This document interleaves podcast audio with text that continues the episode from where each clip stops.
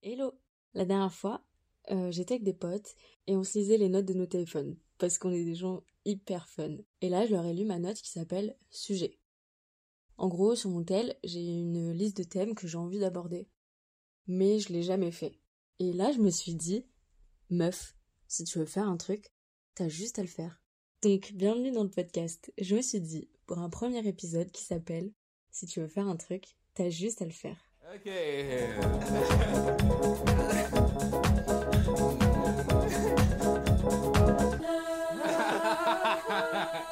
ok.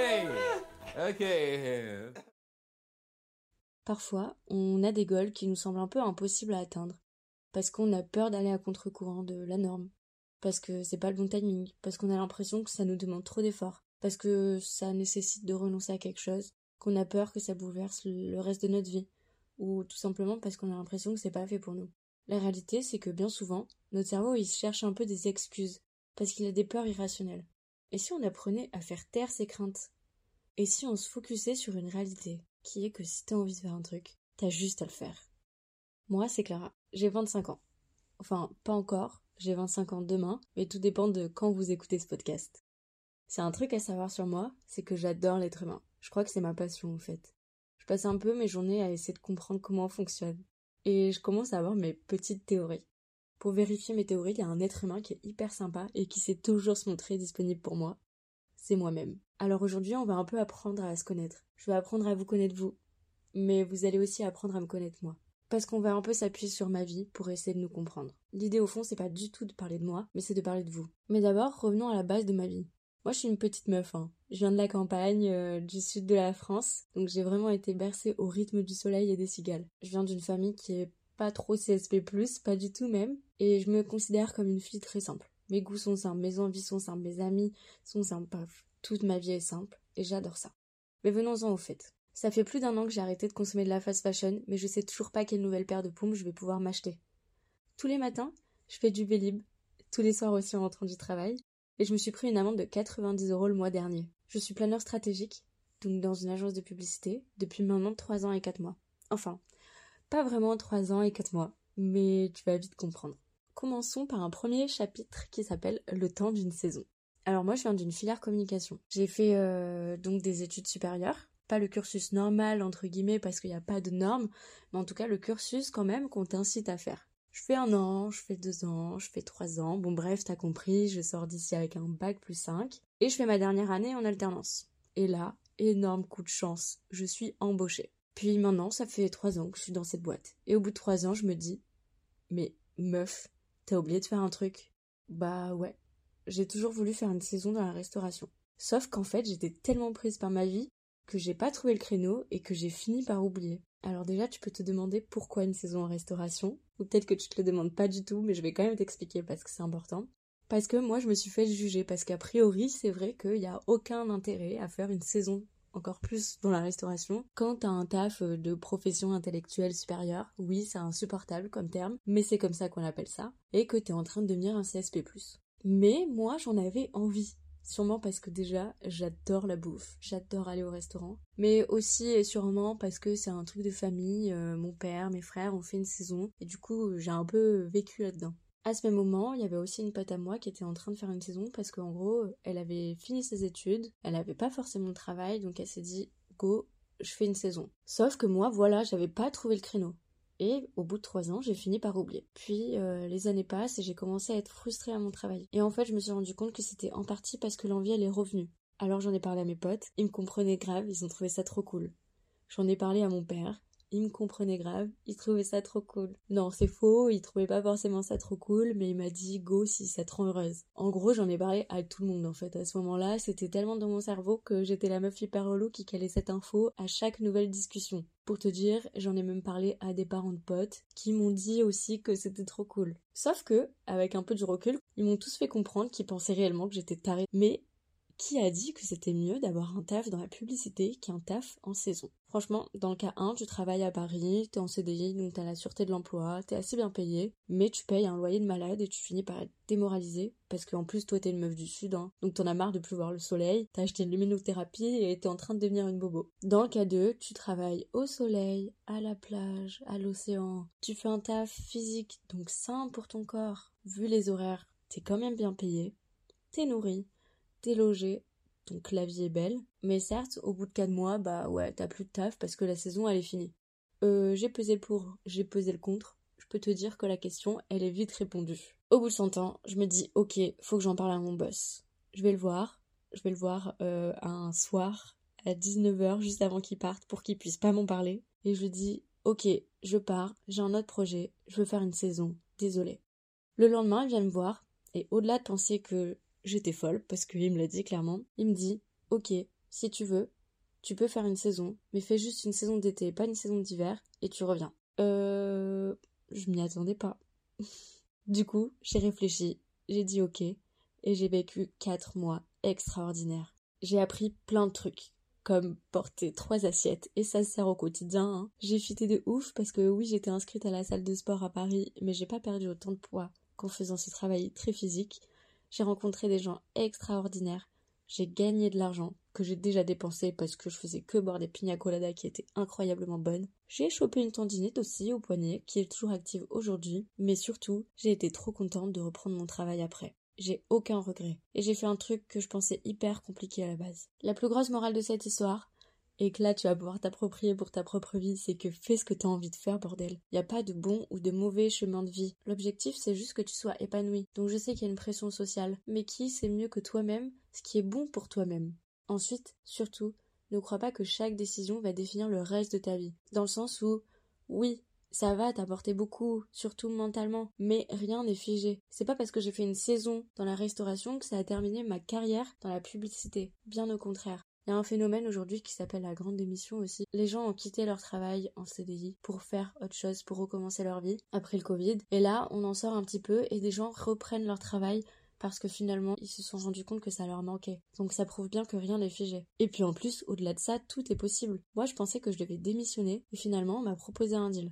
Tout est possible parce que oui, t'es dans ta tête à toi, mais sauf que tu vas toujours t'imaginer le pire. T'es jamais dans la tête de l'autre et t'es jamais à l'abri que la personne trouve que t'as des cojones exceptionnels de faire ça et qui va te suivre dans ton délire et qui va te proposer un deal et qui va te soutenir. Franchement, après en avoir parlé à plein de gens, ils étaient les premiers à dire que j'étais folle, ou à penser en tout cas, mais pas me le dire. Et maintenant que c'est fait, que je suis revenue avec du recul, le nombre de gens qui m'ont avoué qu'ils étaient hyper jaloux, et je suis la preuve qu'en fait, c'est possible et qu'il faut le faire faire des choses qui te semblent insurmontables dans ta vie, il y en aura plein.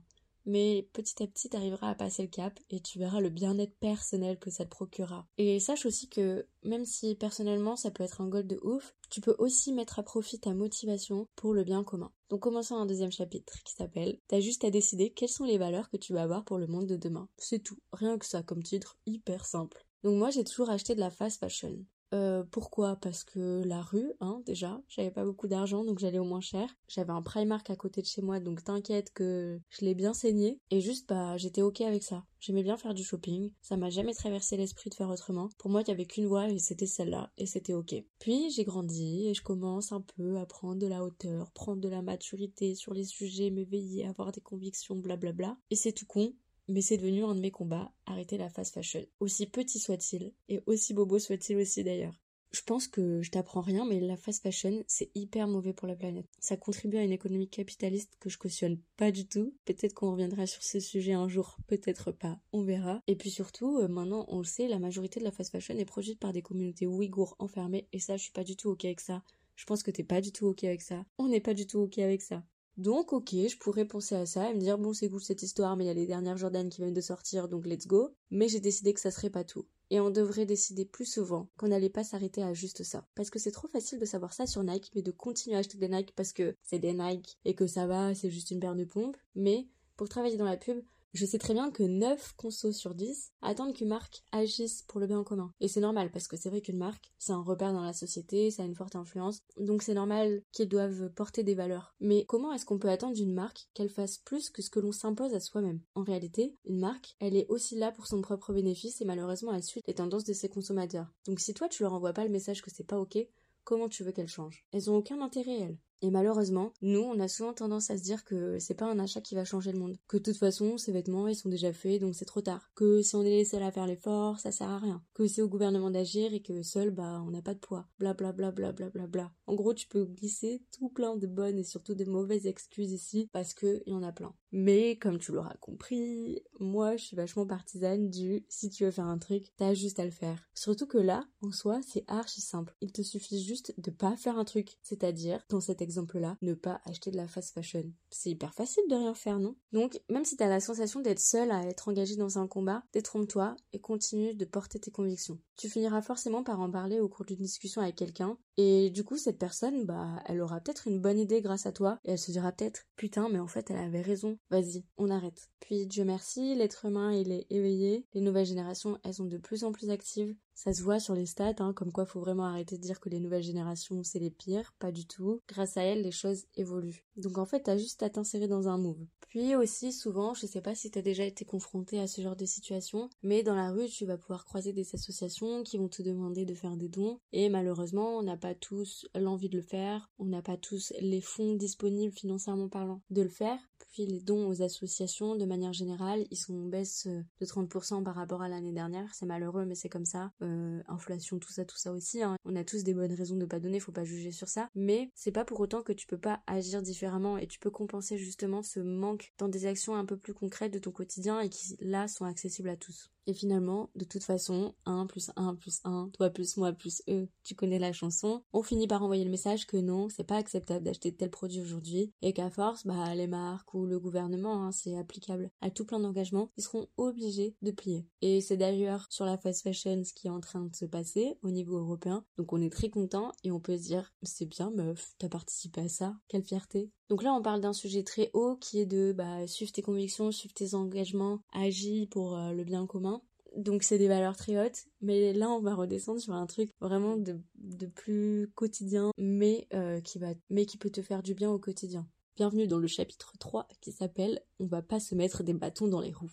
C'est pas du tout un truc de ouf, mais ça reste une fierté personnelle, donc en soi, qui sommes-nous pour juger? Le vélo. Depuis que je suis petite, j'ai toujours fait du vélo. Pour vous dire, je me rappelle encore de mon premier vélo hein, et de quand on m'a enlevé les petites roues, genre j'ai vraiment le flash dans ma tête. Donc il y a vraiment une histoire d'amour depuis ma naissance finalement. Puis j'ai continué à en faire euh, tout le long de mon adolescence. Ensuite je rentre à la fac, je vais à la salle de sport. Le cardio pour moi c'était pas du tout courir sur un tapis de course, c'était vraiment faire du vélo. Bref, en gros c'est mon truc de ouf, mais ça reste quand même vachement associé au sport. Et je reviendrai dessus tout à l'heure. Mais disons que moi je pratique bien le lever de coude au bar, mais je fais pas trop de sport. Toute ma vie, j'ai pris les transports en commun. Je sais pas pourquoi, enfin, c'était vraiment une norme, j'ai jamais remis ça en question. Puis, en arrivant à Paris, j'ai un éclair du génie, et là, je me dis, bah, Clara, pourquoi t'arrêterais pas de prendre le métro pour plutôt choisir le vélo? Enfin, merde, t'es quand même dans la ville de Anne Hidalgo, autant lui rendre hommage. Et puis rapidement, je me dis, bon meuf, vas-y, tu pars en couille. Pas du tout, euh, t'es trop loin du travail, flemme, puis le vélo à Paris, en fait, c'est impossible, t'as pas envie de mourir. Puis je sais pas pourquoi, en fait, j'avais un peu un frein mental inexpliqué, je saurais pas comment dire, mais je me disais juste que c'était pas fait pour moi. Il y avait des gens qui étaient des gens bien dans leur vie et qui pouvaient prendre le vélo pour aller au travail, mais pas moi. Et un jour, euh, avec ma coloc,